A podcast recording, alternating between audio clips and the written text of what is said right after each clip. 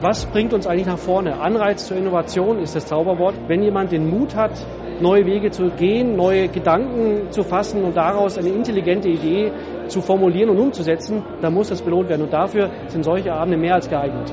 Ich selbst darf einen Preisträger prämieren, aber daneben gibt es hier eine Reihe von interessanten Menschen zu beobachten und kennenzulernen.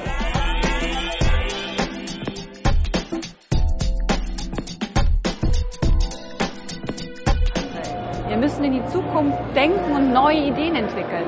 Hier haben junge Menschen, kreative Menschen an dieser neuen Entwicklung teilzunehmen und der Fortentwicklung der Branche einen Beitrag zu leisten.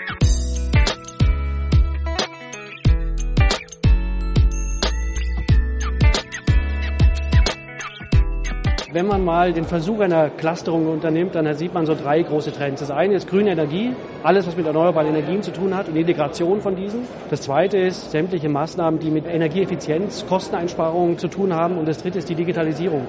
Alles, was irgendwie einen elektronischen Touch hat, egal ob es ein Antriebssystem ist oder ein Smartphone oder was auch immer.